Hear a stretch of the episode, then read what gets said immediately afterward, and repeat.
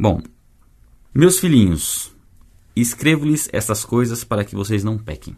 Aqui a gente está tendo meio que uma continuação, né? Vocês perceberam que tem uma continuação do que a gente leu ontem. Tanto é que ontem a gente, a gente leu até o 6, versículo 6 do capítulo 2. Por quê? Só recapitulando rapidinho, no capítulo 1 a gente terminou assim, ó. Se confessarmos aqui no, no o 9, né, que é o 8, ó, essa parte final aqui, ó. Se dissermos que não temos que não temos pecado nenhum, a nós mesmos enganamos. Então, isso aqui deixa claro que nós pecamos. Eventualmente nós pecamos. Nós não vivemos no pecado, mas infelizmente nós pecamos. Nós falamos que nós não temos pecado nenhum, a verdade não está em nós. Se confessarmos os nossos pecados, ele é fiel e justo para perdoar os pecados e nos purificar de toda injustiça. Então esse versículo 9, ele é, não é uma licença para pecar. Que isso fique bem claro, tá? Não é uma licença, ah, pode pecar que depois você confessa. Não. Mas é uma palavra de, de incentivo no sentido de você saber que existe perdão para o pecado que você cometeu e que está, está, está te trazendo uma culpa. Porque muitas pessoas pecam e entendem que o pecado foi tão grave, ela se sentiu tão constrangida por conta do pecado que ela se sente indigna e acha que não, não tem mais como resolver isso, que acabou o ministério dela, acabou a fé dela, esfriou na fé.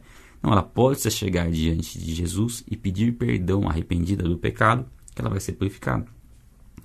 Ó, se, se dissermos que não temos, é, se dissermos que não cometemos pecado, fazemos dele um mentiroso e a sua palavra não está em nós. Então a gente tem o 8 e o 10 falando basicamente da mesma coisa, mas né, com uma colocação um pouco diferente, de que se a gente falar que não tem pecado, a gente está mentindo e fazendo Deus um mentiroso. Mas entre eles tem o 9, que fala que se nós confessarmos, nós seremos perdoados. Esse versículo 9 é um alento para nós, mas não é uma licença para pecar. Ok? Fique bem claro isso. Aí a gente vem para a sequência. Meus filhinhos, escreva essas coisas para que vocês não pequem. Ou seja, a orientação é para que a gente não peque. Por que, que nós conhecemos a verdade? Para que a gente pratique a verdade e não viva no erro. Basicamente é isso. Viver no erro é viver pecando. Conhecemos a verdade para praticar a verdade. Por quê? Porque nós conhecemos o fruto da verdade. Quando nós praticamos a verdade, nós colhemos algo bom. Quando nós praticamos a mentira, o pecado, nós colhemos algo ruim. É fato. Né? Não tem como, é a lei da semeadura. Então, nos instrui para que a gente não peque. Mas, mas, se alguém pecar, temos um advogado, Jesus Cristo, junto ao Pai, né? Jesus Cristo justo. Ele é propiciação, ou seja, o pagamento é, necessário para aplacar a ira de Deus contra o pecado. É a propiciação pelos nossos pecados e não somente pelos nossos pecados, pelos nossos próprios, mas também pelos do mundo inteiro. Então, esse perdão está acessível a todas as pessoas a todo momento. Não importa o que você fez, ou quando você fez, ou onde você fez. Se você se arrepender, você tem o perdão de Deus. Ah, Esdras, todo pecado tem perdão?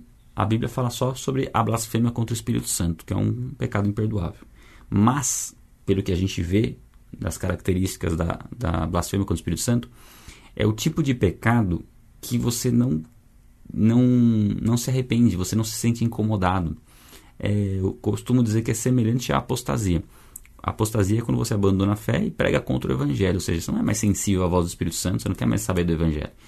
E a blasfêmia contra o Espírito Santo é provavelmente uma pessoa que já não não sente essa, esse anseio de se reconciliar com Deus. Ela não quer mais se reconciliar com Deus. Não, não procura isso. Se você está procurando se reconciliar com Deus, se o pecado te incomodou, se você está triste porque você errou, se encaixa com o perdão. Sim, você pode se chegar diante de Deus, por quê? Porque Jesus pagou o preço por esse pecado que você está se incomodando aí. Jesus pagou o preço por esse pecado, um preço completo, e ele intercede diante de Deus em seu favor. É, ele pagou o preço e você é perdoado por Deus por conta do sacrifício de Jesus no seu lugar. Há perdão para o pecado que você cometeu. A questão é, que tipo de pecado foi esse? Ah, foi um adultério. Há perdão? Há perdão. Mas tem uma outra pessoa envolvida que precisa saber dessa informação. É claro que você tem que saber a forma como falar, orar, buscar Deus, fazer um jejum para você poder é, né, dizer a verdade, mas isso não pode ficar oculto, porque se ficar oculto, está como pecado, está como mentira, isso vai correr por dentro você vai, não, não, vai ter, não vai conseguir ter comunhão com Deus e você vai dar toda, todo tipo de legalidade para o inimigo agir. Então, houve um pecado contra uma outra pessoa, sim, confessa diante de Deus, mas se acerta com a pessoa. E aí, e isso está acessível a todas as pessoas que estão em Cristo. Né? Quem não está em Cristo não tem acesso a esse perdão. Só vai ter acesso a esse perdão quando entregar sua vida a Jesus Cristo. Ó, e nisso sabemos que temos conhecido, se guardamos os seus mandamentos. O que, o que demonstra se nós estamos em Cristo? O que demonstra se de fato nós estamos salvos? Comentei ontem, né?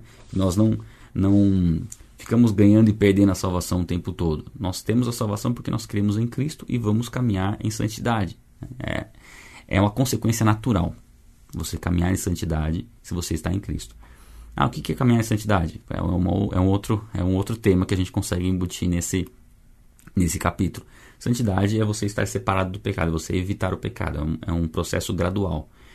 Então você, em Cristo, vai começar a lutar contra o pecado.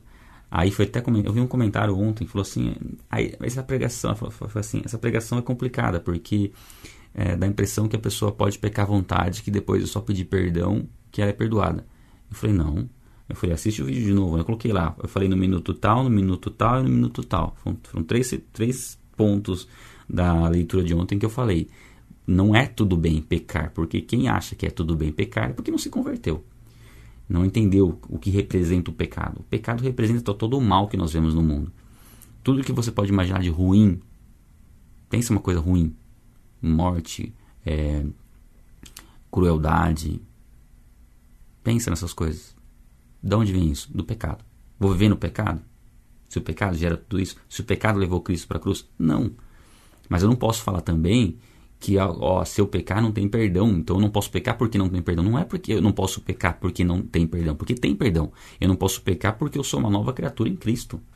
Essa tem que ser a motivação para eu não pecar. E a pergunta que eu faço: alguém ficou com vontade de, de pecar depois da, da, da, leitura de ontem? Não, então não faz sentido esse medo. Ah, falar dessa forma que você pode se arrepender e pedir perdão, é, isso pode levar as pessoas a pecar. Onde isso? Não faz sentido, né? Só se a pessoa não se converteu verdadeiramente. Então, é, e é o que a Bíblia nos diz, né? O versículo 9 de João 1, que a gente, 1 João 1, 1, 9 que a gente leu, fala isso. Se você confessar seus pecados, você é purificado. A questão é, se você está pecando deliberadamente, será que você vai confessar seus pecados? Será que você verdadeiramente está arrependido do pecado? E um ponto que eu enfatizei ontem é esse. Às vezes, você cai no mesmo pecado, isso, isso não significa necessariamente que você não está se arrependendo. Significa que você não está conseguindo lutar contra aquilo. Que você precisa buscar quem? Deus. Para ele te purificar, para você continuar lutando contra o pecado até chegar o momento em que você consegue abandonar esse pecado, onde você depende realmente de Deus para ele te capacitar nesse sentido. Então a vida cristã é, é dessa forma. Se a gente colocar regras específicas, se você não pode pecar em momento algum, a Bíblia já fala aqui que você está mentindo. Né? Então nós temos que lutar contra o pecado, viver em santidade nós temos informação de como né, caminhar em santidade, as Escrituras nos ensinam isso. A sua oração diária, a sua leitura bíblica diária vai te capacitar a pecar menos. Aí até uma, uma pessoa escreveu no comentário assim: é, é possível ficar um dia inteiro sem pecar? Ela até colocou assim: acho que é impossível, né? Não é impossível. Você pode ficar um dia inteiro sem pecar. Você pode ficar dois dias inteiros sem pecar. A questão é a seguinte: você tem condições de você falar que você ficou sem pecar? Não, o único que pode falar que você não pecou nesses dois dias é o próprio Deus. Uma outra pessoa não vai conseguir ver isso em você. Você mesmo não vai ver isso, porque o próprio Davi, numa oração que ele faz nos Salmos, ele fala: Me perdoa dos pecados que eu não me recordo. Inclusive, porque tem coisas que você vai fazer no dia que você errou, mas você não percebeu. Você pecou, mas não percebeu. Como que você pode declarar que você ficou sem pecar naquele dia? Você pode ter ficado sem pecar? Sim, é possível. Você pode ficar. Se você pode ficar um minuto, dois minutos, uma hora sem pecar, você pode ficar um dia, dois, mas você não é a pessoa que vai poder declarar isso de boca cheia. Fiquei sem pecar. Você entendeu? Vocês entenderam? Bom, vamos lá. É... Aquele que diz eu conheço, conheço a, a Jesus, é, mas não guarda os seus mandamentos, esse é mentiroso e a verdade não está nele. Né? O que, que adianta a pessoa falar que está em Cristo, mas não obedece? Vive no pecado. É mentiroso. Ela tá, na verdade, está perdendo tempo. Ela está se complicando, na verdade, porque ela tem uma responsabilidade muito maior. Se ela diz que conhece e não pratica, ela tem uma responsabilidade maior. E a Bíblia fala sobre o juízo sobre aquele que sabe o que é certo, mas não faz. Né? Conhece a verdade, mas não pratica. É... Hum, hum, hum, Mas quem guarda a sua palavra, nele verdadeiramente tem sido aperfeiçoado o amor de Deus. Né? O amor é aperfeiçoado naquele que obedece. Amar é obedecer. Né? Então, se nós estamos obedecendo, nós estamos amando a Deus, demonstrando amor a Deus e, consequentemente, o amor às pessoas. E isso vai fazendo com que a gente seja cada vez mais íntimo de Deus, cada vez mais colhendo os frutos daquilo que é bom e tendo a vida plena que nós tanto desejamos. Não há como ter vida plena caminhando no pecado. Ah, não prospera, as coisas só dão errado tal. Então, talvez o problema esteja no pecado. É, o pecado ele vai trazer consequências ruins. Não necessariamente, tá? Não vai ficar pensando que tudo que acontece de errado na sua vida é pecado. Não, tem muitas coisas que fazem parte de um propósito, né? né? Dentro do propósito de Deus que nós sabemos que é um propósito bom, agradável e perfeito, mas a gente não consegue saber as minuciosidades, né, desse propósito. Algumas coisas vão acontecer para trabalhar seu caráter, para mudar a sua vida. Mas sim, algumas coisas são fruto de pecados. nós pecarmos, nós podemos esperar coisas ruins para serem colhidas. Não tem como ser diferente, né? É, nisto sabemos que estamos nele. Quem diz que permanece nele, esse deve andar assim como ele andou. Né? Fazer aquilo que Jesus Cristo faria. Né? Ter a atitude e os princípios que Jesus Cristo demonstrou na palavra. É claro que difícil você imaginar, por exemplo, Jesus Cristo num contexto atual. Sei lá, você você joga futebol, por exemplo. Aí, sei lá, você deu um carrinho no cara lá e machucou o cara.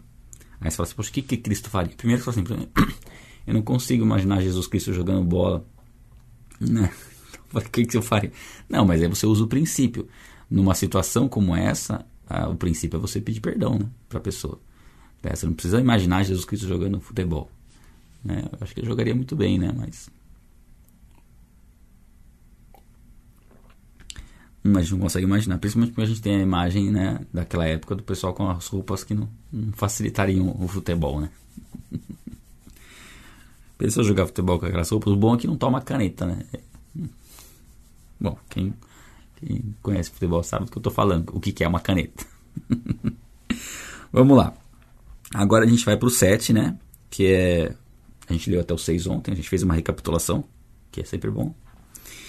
Amados, não lhes escrevo um mandamento novo, mas um mandamento antigo que vocês tiveram desde o princípio. Então, o que João está falando aqui é algo que, assim, isso é desde o princípio. Isso é um princípio que já está lá desde, né, desde sempre. Né? Esse mandamento antigo é a palavra que vocês ouviram.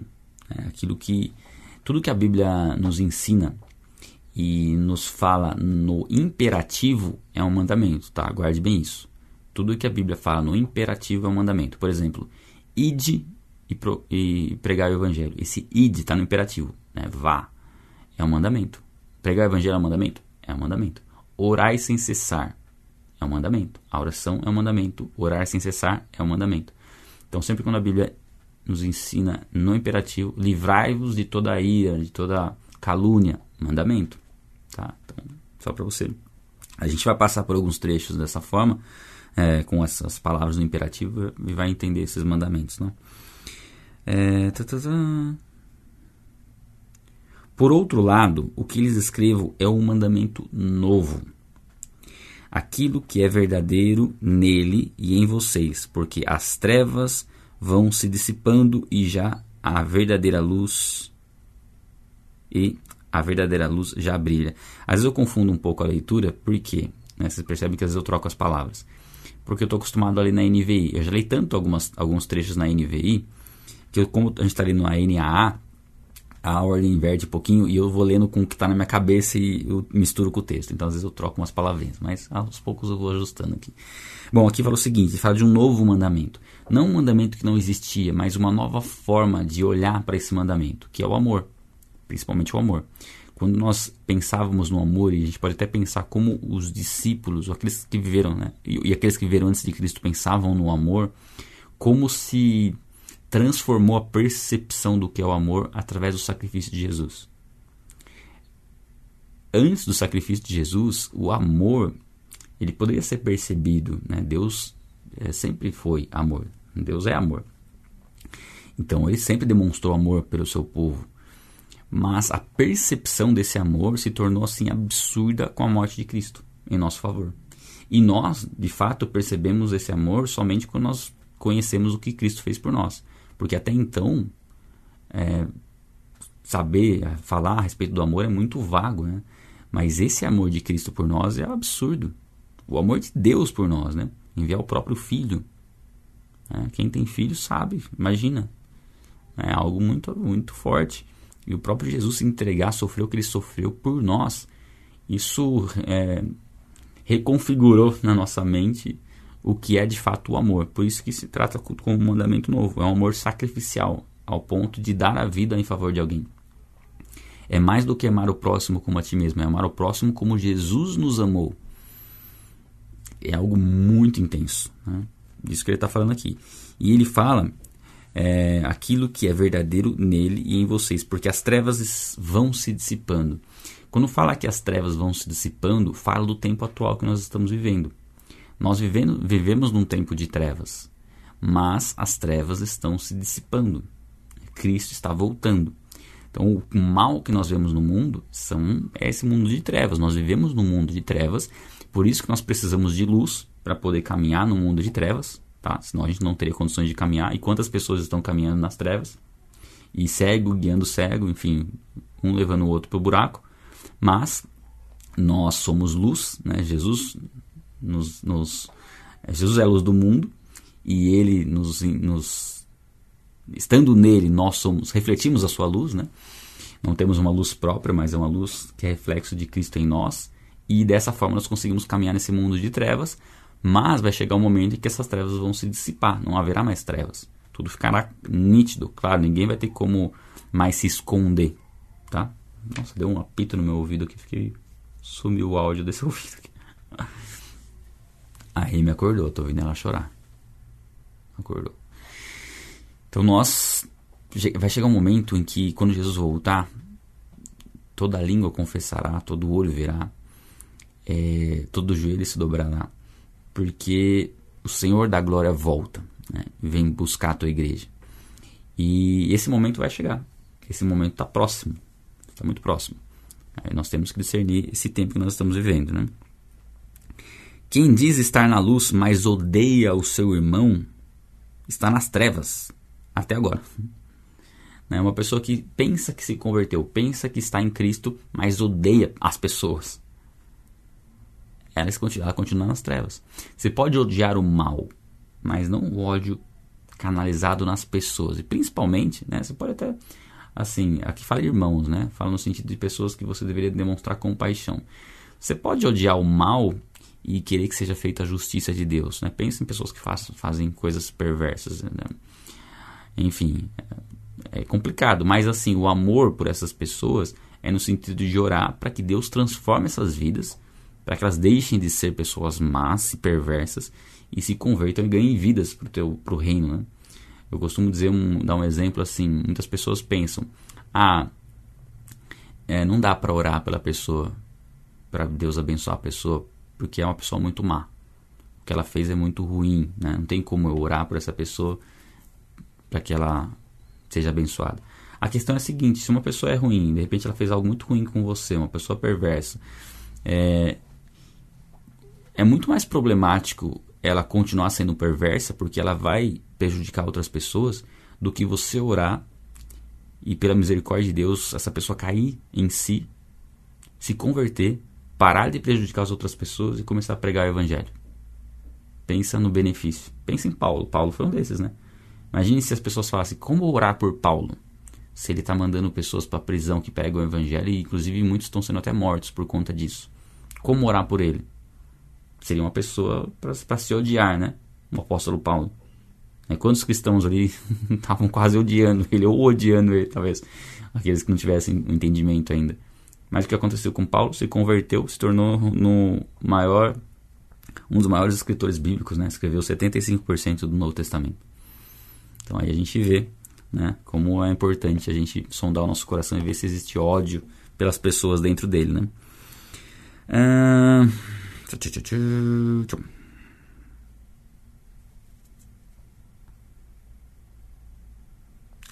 Quem ama o seu irmão permanece na luz e nele não há nenhum tropeço.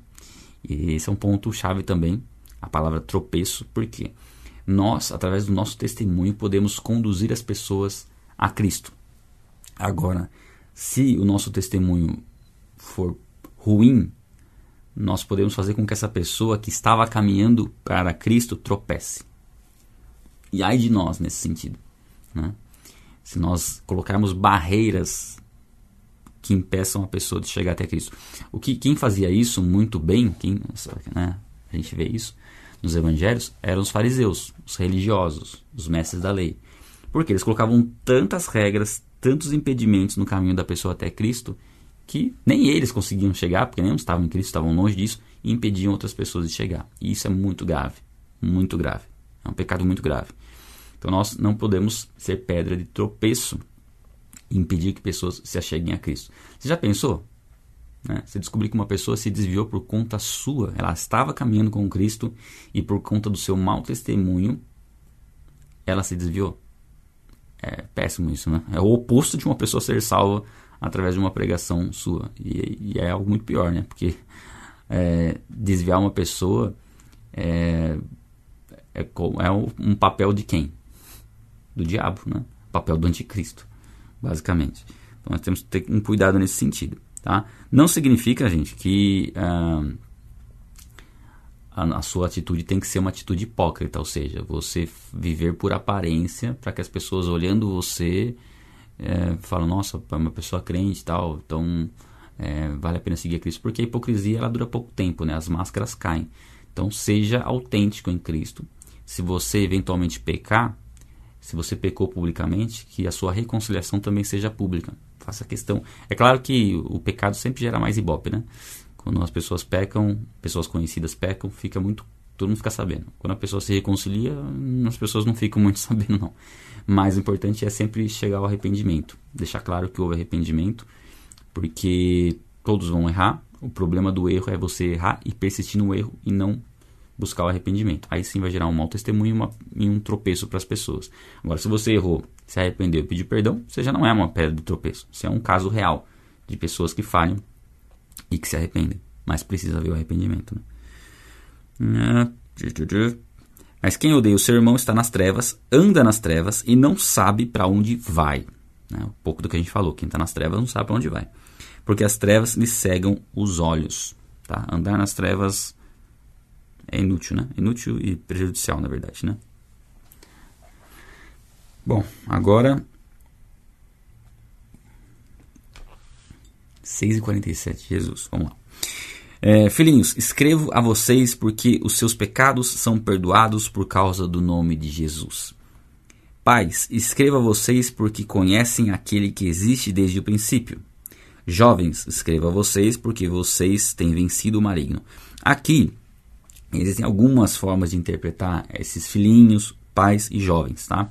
Isso não existe uma regra, é, é assim, é assado, porque não está claro no texto ao, ao, que João se refere. Então você tira algumas, algumas hipóteses né, do que pode ser. É, eu, eu, li algumas assim, o que fez mais sentido para mim aqui é no sentido de que filhinhos é, se refere àqueles que estão em Cristo, como uma forma carinhosa de, de Jesus nos, nos chamar, como filhinhos, né? é, aliás, João, né? João dizer, né? Filhinhos, escreva a vocês porque os seus pecados são perdoados por causa do nome de Jesus. Então, os nossos pecados são perdoados por conta de Jesus Cristo. Então, nós podemos descansar nesse sentido. Pais é, já se refere a pessoas que estão há um tempo em Cristo e que já podem ser referência para outras pessoas, tá? Escreva vocês porque vocês conhecem aquele que existe desde o princípio, né? aquele que é eterno. Vocês você tem desenvolvido esse conhecimento. Conhecer não é só de ouvir falar, é relacionamento. Ou seja, aqueles que já têm um relacionamento com Deus, sabem quem Ele é, sabem quem Jesus é, né? já têm intimidade com Ele, seria esses pais né? que têm capacidade de cuidar de outras pessoas que estão se achegando. E jovens, eu imagino que sejam pessoas novas em Cristo. Né?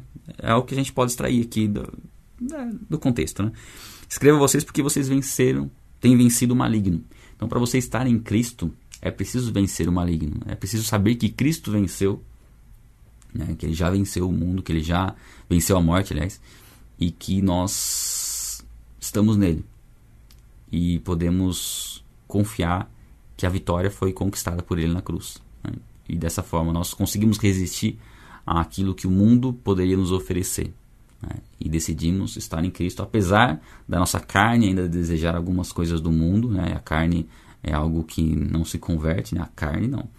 Então nós temos que lutar contra a carne, andar em espírito e dessa forma nós demonstramos essa vitória sobre o maligno. Aqui ele fala novamente, ó, filhinhos, escrevi a vocês porque conhecem o Pai.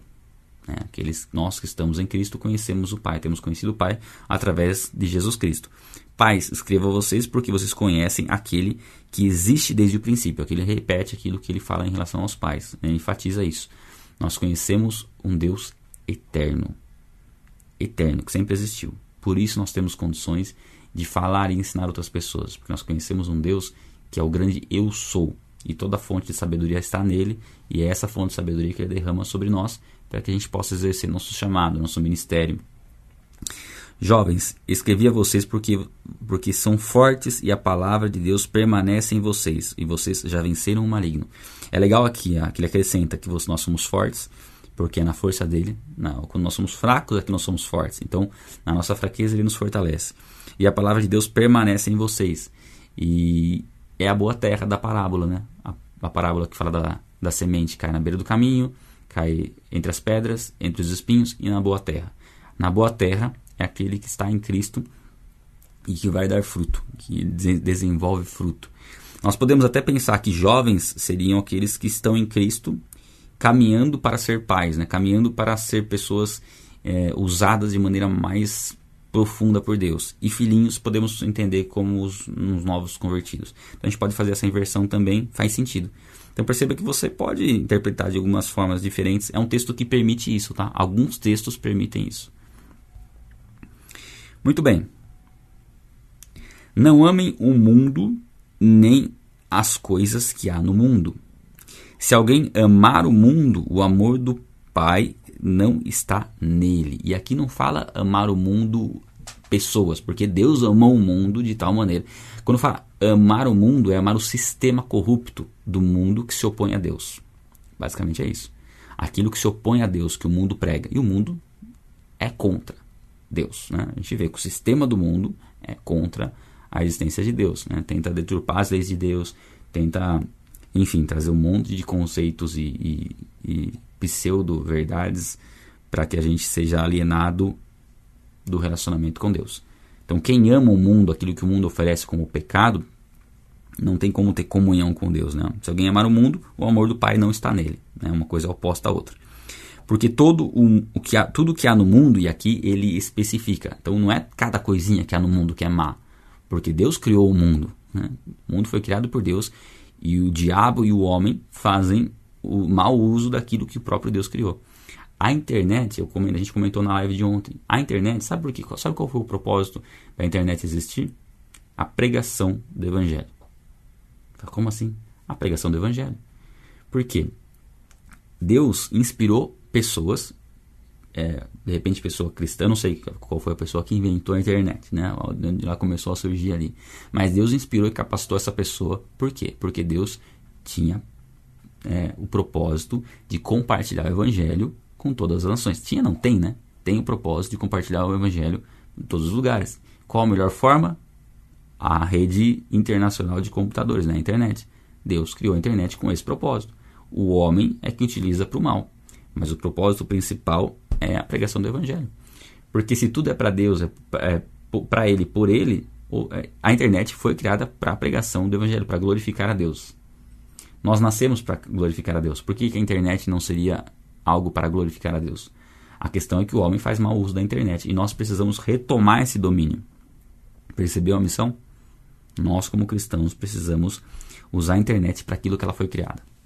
Ah, mas a pessoa que criou a internet não tinha esse propósito. Mas quem disse que é o propósito dela que conta?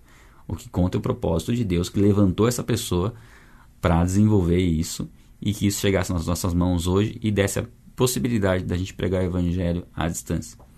Então nós precisamos retomar o poder aí, é uma guerra espiritual para que a gente possa, olha lá, A internet surgiu por causa da, é, da guerra. Então, tudo que Deus proporcionou no mundo, eu não sei a história, né? Precisaria ler.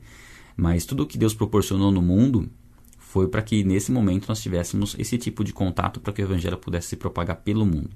Né? O mundo tem usado para outras coisas, tem feito muito bom uso. Deus tem usado pessoas também para fazer é, plataformas. Por exemplo, se não tivesse o YouTube, nós não teríamos como fazer essa transmissão. Então Deus usa a, pessoas para que o seu propósito seja estabelecido. E a internet, um dos propósitos dela, aliás, o principal propósito dela é a pregação do evangelho. Muitos estão usando de maneira errada aí. Seguindo, ó, ele fala o que há no mundo. O que, que é no mundo que é complicado? Desejo da carne, os dese desejos dos olhos, né, a cobiça e a soberba da vida. Então, esse, isso que há no mundo, que quando você ama essas coisas, aquilo que é desejo da carne, aquilo que é cobiça, aquilo que você quer ter dos outros, aquilo que é de, de se achar maior, maior, do que os outros, de, de, de não respeitar e tudo mais, não procede do Pai, mas procede do mundo. Então, o que procede do mundo é o pecado. O que procede de Deus é tudo que foi criado. E tudo que é bom, tudo que é puro, tudo que é agradável. Quando a gente lê Filipenses, né, tem um versículo bem legal nesse sentido. Ora, o mundo passa, bem como os seus desejos, mas aquele que faz a vontade de Deus permanece para sempre. Então o mundo passa, ou seja, essas coisas vão passar. As trevas já estão se dissipando. Mas quem faz a vontade de Deus permanece para sempre. Né? Há a vida eterna, promessa de vida eterna. Então, isso que nós vemos de mal no mundo tem um dia específico para acabar. Cada dia que passa, cada dia que você acorda mais cedo aqui para participar com a gente do 6 e 7, é um dia a menos para que esse mal exista. Né? É um dia a menos para que nós possamos nos encontrar com Cristo e conhecer a, a plenitude de alegria que há nele.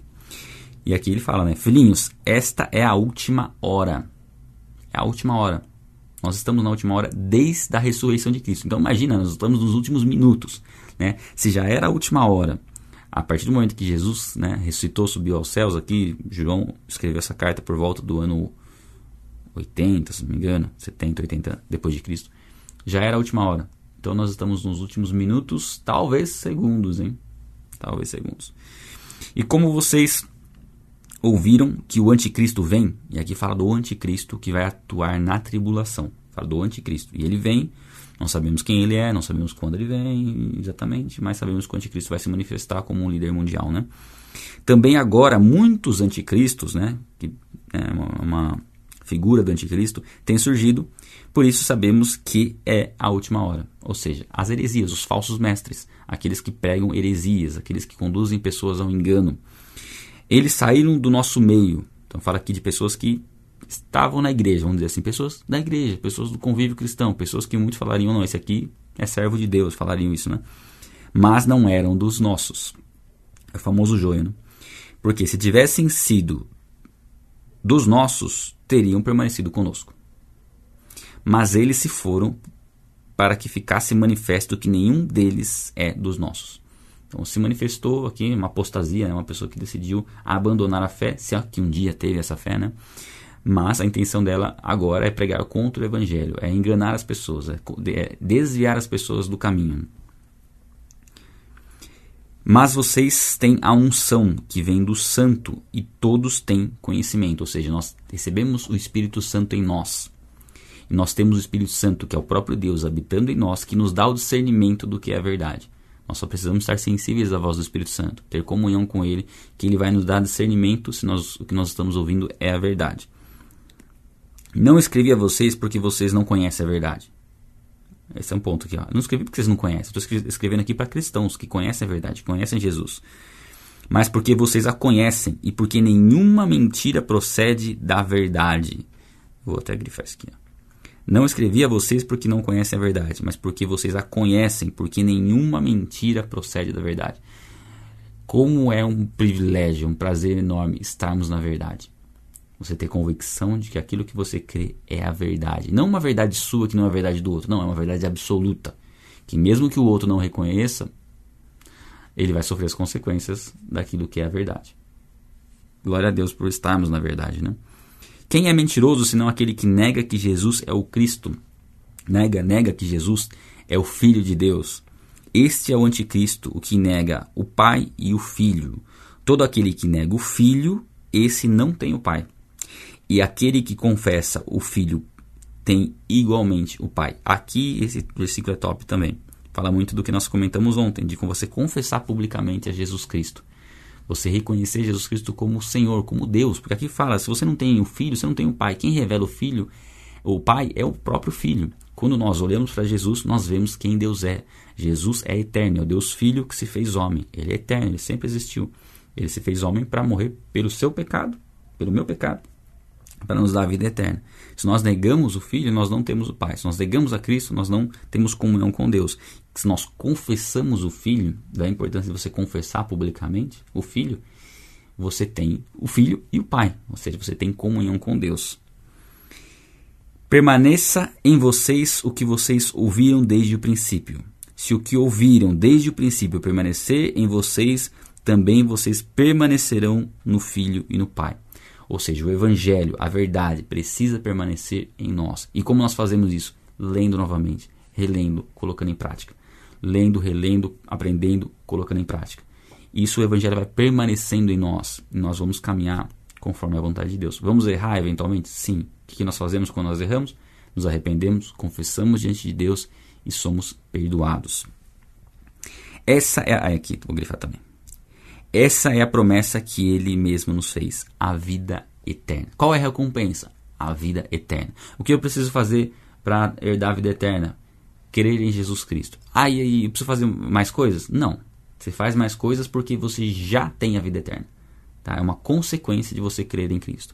Quem está em Cristo, quem entrega sua vida a Jesus Cristo, crê no coração que Ele é Senhor, né? que Ele ressuscitou dentre os mortos, e confessa com a boca que Ele é Senhor, essa pessoa está salva. Ela tem a vida eterna ela tem a vida eterna. Ela pode morrer hoje, que ela habita na eternidade com, com Deus, onde não há morte, não há tristeza, não há dor. Isso é, essa é a promessa, a vida eterna.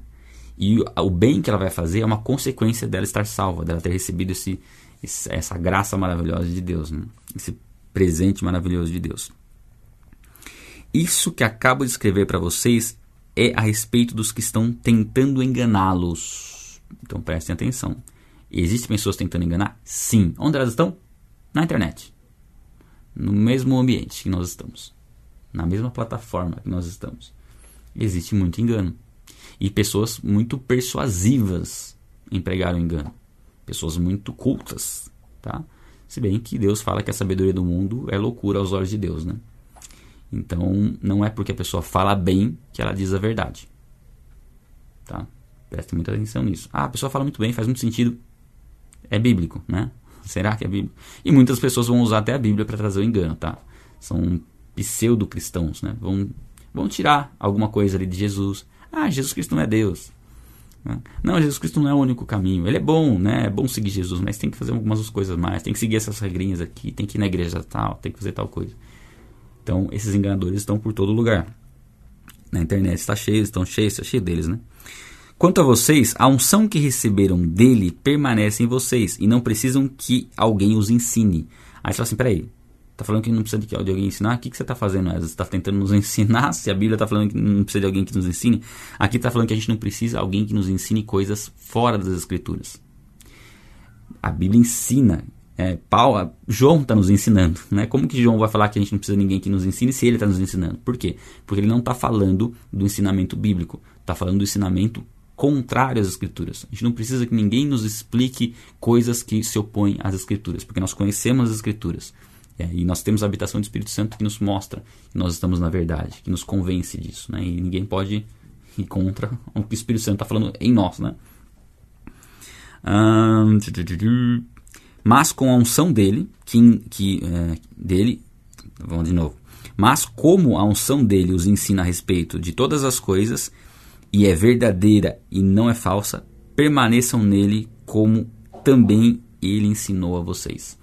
Então, assim como Jesus nos ensinou, o que Jesus declarou nos evangelhos, o que Deus declarou nas escrituras de uma forma geral, através da palavra, o que João está falando para nós, que isso permaneça em nós. A nossa segurança é isso.